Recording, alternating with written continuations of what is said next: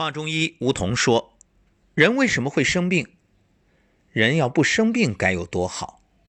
究竟这病从何来呢？如果你不了解病因，就去谈治疗，那根本是天大的笑话。所以中医谈病因，今天接着聊六淫与七情。首先说六淫，有句话叫。”百善孝为先，万恶淫为首。关于这个淫啊，很多人都理解为，哦，它代表的就是一种淫行，就是那种不端的行为。其实这里的淫指的是过，不是单指哪一件事儿，它应该是泛指你生活当中的所有过分的事儿。所谓过犹不及。这六淫中的六种太过的事儿是什么呢？风、寒、暑、湿、燥、火，就是六种气候的变化。当六种气候变化太过的时候，就成为了侵犯人体的外邪，损害健康。首先来说风。《素问·古空论》中谈到：“风者，百病之始也。风属阳，其性生发向上、向外，动摇不定。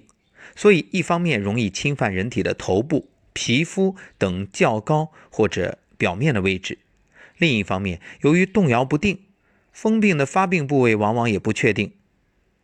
风病主要包括两种：一个自然界的风邪侵入人体导致的病症，还有肝风内动导致的疾病。”自然界风邪呢，主要侵犯人的体表和肺，常见病症包括发热、恶风、咳嗽、鼻塞、中风、破伤风、风疹等等。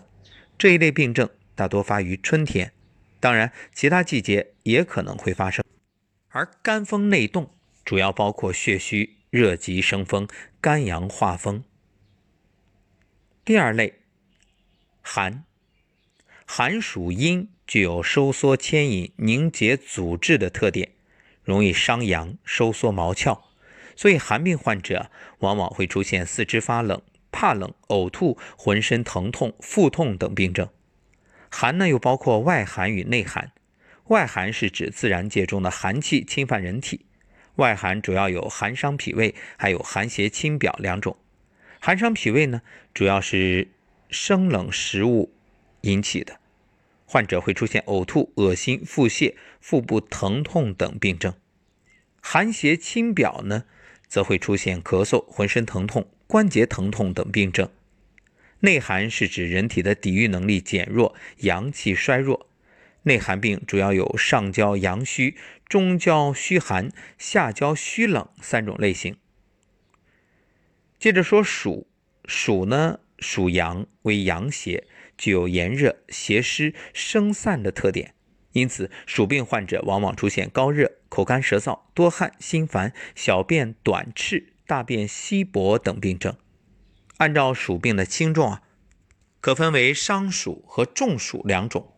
伤暑呢，病症比较轻，是由暑热引起的，主要是浑身发热、口干舌燥、疲倦多汗。中暑是在高温烈日环境中活动而引起。当然也分轻重，重的会引起昏厥、冷汗、脉大、脉虚等病症。另外，暑易邪湿，所以啊，这个暑和湿往往是相伴随的，容易患上暑湿病。主要症状是四肢无力、大便稀薄、小便发黄、食欲不振、恶心、胸闷等等。暑病主要发于夏季。再来说说湿。前面已经讲了，湿和暑容易相伴在一起。其实这个湿啊，它和风也会结合，那就是风湿。湿属阴，有重浊粘滞的特点，会损耗脾的阳气，抑制气机运行。常见的湿病的病症有四肢沉重、头部昏沉、大便粘滞、小便不畅、皮肤发肿、腹胀、胸闷等。湿也分为外湿和内湿，像居住环境过于潮湿。或者长期进行水中作业、淋雨，这些啊都容易引起外湿而致病。常见的外湿病主要有表湿和湿痹两种。表湿呢是指外湿侵表，会出现发热、口不渴、胸闷、舌苔发白、脉濡、脉缓等病症；湿痹呢会出现肢节疼痛、沉重、肌肉发麻等病症。内湿是指脾脏的运化功能出现紊乱，导致水谷津液聚集流滞。内湿病啊，主要包括湿滞上焦、湿阻中焦、湿注下焦三种。说到这儿，我忽然想到，最近因为在参加一个辟谷训练营，然后这个班里面啊，就有一位来自北京的医生，他就谈到了自己的这个问题。他说：“我是一名外科医生，那经常要做手术。”结果我的手上出现好多这种，就是皮肤上啊出了好多像疹子一样的东西啊，害得我都很怎么说呢？就是很苦恼，而且难以启齿。因为你看，病人会觉得你还是医生呢，你怎么这身上，而且人家看着这个状态，虽然说戴着手套，病人看不见，但你拿下手套的时候。被病人或者家属看到，总觉着不好意思。自己是医生，结果这个病啊，找了好多专家，反反复复就是看不好。老师呢就指出了这其中两个重要的原因，一个就是洗手。你看，外科医生主刀，他肯定是经常要消毒。那反复消毒，要知道有句老话，不干不净吃了没病。就是皮肤是保护我们的，但是你也不要变成一种完美主义，就是什么呢？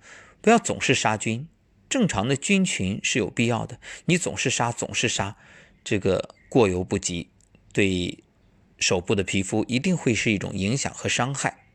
还有一个问题很关键，就是戴手套，因为戴的那个手套啊，皮肤本身要呼吸，而你这个手套呢，意味着。你戴上之后，皮肤就没法呼吸。各位都有这样的体会：你在家里刷碗或者是刷马桶，不管刷什么，可能很多人喜欢戴那种橡胶手套。你这橡胶手套戴上一会儿，你就觉着，哎呀，里边特别闷，特别难受。等到把这个手套摘下来，会发现皮肤上都是水。这水哪来的呀？就是皮肤在呼吸呀。所以给到这位同修一个建议。就是回去之后啊，从习惯上做一个调整，当然也说了其他这种内在调养的方法。我们继续来说，燥，燥具有干燥的特点，容易导致人体缺乏津液，还容易伤肺。所以燥病患者啊，容易皮肤干燥、口干舌燥、舌苔较少、干咳无汗、便秘等。燥也分为外燥和内燥，外燥是由外界燥邪侵入人体而引起。有温燥、凉燥两种。温燥呢，多发生于初秋，主要症状是发热、头痛、干咳、口渴、心烦；凉燥多发生在秋末，主要是发热、头痛、皮肤干燥、咳嗽、少痰等等。内燥呢，主要是体内的津液过少、精血亏损而引起，有皮肤干燥、便秘、身体消瘦、毛发干燥等情况。再来说说火。火病呢，往往两种因素引起，一种是温热邪气入侵人体，另一种其他五邪进入人体化为火。火的特性热急炎上，可以灼伤脉络，消耗津液，因此火症往往出现浑身发热、烦躁、尿赤、吐血、口渴、大便干燥等病症。火症呢，主要分为实火和虚火。实火的症状有浑身发热、便秘、口渴。面色发红、目赤、舌头发红、心情烦躁、尿血、便血。虚火的症状呢，面色潮红、心烦、失眠、口干舌燥、尿短而赤、干咳、舌苔较少。说到这儿呢，特别要强调一点，你看我们说六淫，而不说六害，对啊，很多人会觉着，既然这六种那么不好，那是不是通通要杀灭？对，你看按照西医的观点，就是不好的就得杀杀杀，对吧？这细菌杀。病毒杀，问题在于你杀不了，它一切大自然讲究的是一个平衡。你说这风寒暑湿燥火哪一个能少呢？你说少了风，那夏天要没有风，你痛苦死了；少了寒，一样啊，你夏天要没有点凉爽，你觉得这个太难过了。所以一切啊，它都是相对的，因此它叫六淫。淫刚才说了，太过就太过是有害的，但是没有那也不行。所以过与不及皆为病，因此不叫六害，叫六淫。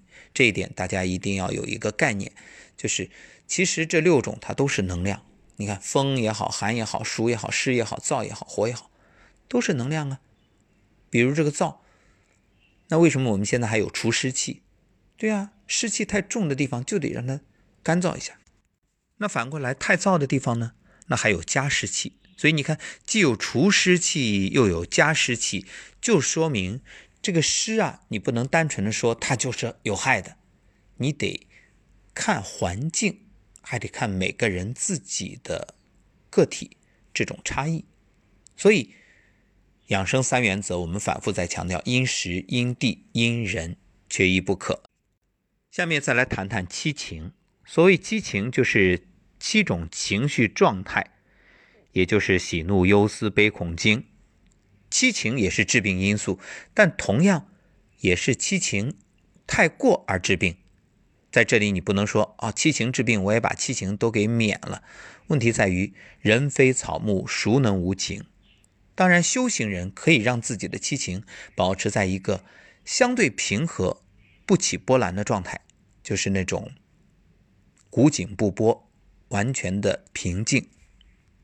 人类啊，天生就是情感性的动物，遇到高兴的事儿就喜，遇到悲伤的事儿呢就悲，这是人生常态，不足为怪。但任何事情都有度，如果七情波动太大，就会导致人体正常机理出现异常，比如气血失和、脏腑异常、经络失调等等。严重的呢，还会导致疾病。应该注意调摄七情，保持良好的精神状态。七情第一个就是喜，喜是与心相联系，包括正常的喜和暴喜两种情形。正常情况的喜呀，有利于气缓，有益于气血运行通畅、阴阳协调，使人精神愉快、身体放松。所以我们说，那平时要多笑。你看，笑治百病，但这个笑，微笑、轻笑、开心的笑都可以。如果你大笑、狂笑、爆笑，那就不好了，那就属于喜过度，会对心造成损伤，使心气涣散，不利于健康。第二个是怒，怒与肝相联系，如果经常发怒，导致肝气持续上行，肝气上逆，血液会随气逆上，造成肝郁不舒，从而对肝脏造成损害。易怒的人往往有头痛、面红耳赤、呕血、眼花、浑身乏力的症状。第三是悲，啊，也包括忧。悲忧都与肺相联系，往往会引起肺气损耗、精神不济、上焦不通、热气壅盛，困扰心神，导致气血失调，既伤肺又耗气。典型人物林黛玉。第四是惊，也包括恐。惊恐与肾相联系，轻度的惊恐会导致气滞、心神不安；过度呢，则会导致气乱、心神啊没有归宿，无法安定，气血失和，经络失调。如果更过了，损伤的是肾，肾气下陷，肾气不固，导致遗精、大小便失禁等症状。所以你看，人在害怕的时候想上厕所啊，这很正常，恐则气下嘛。第五是思，思与脾相联系。如果思没有节制，会损伤脾，气体滞留，经络失调，很容易导致失眠、智力下降、头昏脑胀、健忘、大便稀薄等不良情况。所以，综上所述，大家会发现，过忧伤肺，大怒伤肝，惊恐伤肾，过喜伤心，过思伤脾，都不利于身体的健康。所以，要。及时的纠正这种七情过度，避免人体损害。所以，为什么修行人打坐啊？打坐包括站桩，不仅是外在的这个形体形象，你不是要一味的追求，哎呀，我是双盘，也不是一味的啊，我站桩一定动作要标准。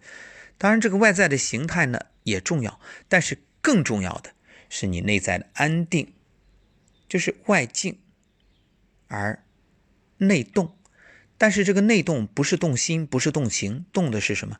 你的气血在调和，经络在畅通。因为你把这个七情调整到一个平和的状态，它自然可以去修复，把你不及的给填充上，把你太过的给纠正了，就是让这种过与不及啊，都慢慢的调和成平静的状态，平衡的状态。那么，除了保持平和心态，也可以依据五行相克的原理。所以你会发现，今天虽然说七情，但是我们中间有两个把它合并了，一个悲和忧，一个惊与恐，这是同类相合并，所以就变成了五情。五情对应的是五脏，那当然也对应五行，所以它就可以相生相克。我们举个例子，范进中举，大家都知道，那范进是过喜伤心。痰迷心窍，喜极而发疯，这时候怎么办？那喜对应五行是火，对吧？五脏是心，谁克它呀？想想看。对呀，水克火呀。水克火，水对应的是什么？五脏是肾，这五情是恐，是惊。所以找到他最害怕的人，谁呀？屠夫啊，他的老丈人啊。来到之后，老丈人当然。也害怕啊！这什么害怕？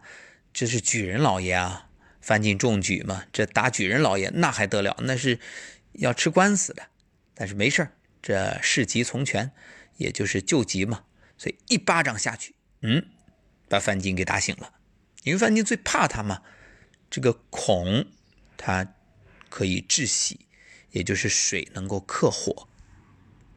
由此举一反三，适度的怒。可抑制思，因为这怒对应肝，对应木；思呢，对应的是脾，是土，所以木克土啊。适度的思又可以抑制恐，为什么？因为思对应脾，对应土；恐对应肾，对应水，土克水啊。适度的恐可抑制过喜，这个前面说过了。适度的喜呢，可以抑制忧。喜属心，属火，那忧。属肺，属金，火克金。适度的忧又可以抑制怒，那就是金克木。好，所以听到这儿，你会明白，大自然一切都是相生相克，互相生发滋养，又互相克制牵绊，最终是为了平衡。所以健康就是平衡。最近华中医也在录制《平衡医学》，是一个系列节目，不是小说。是真人真事，欢迎各位收听。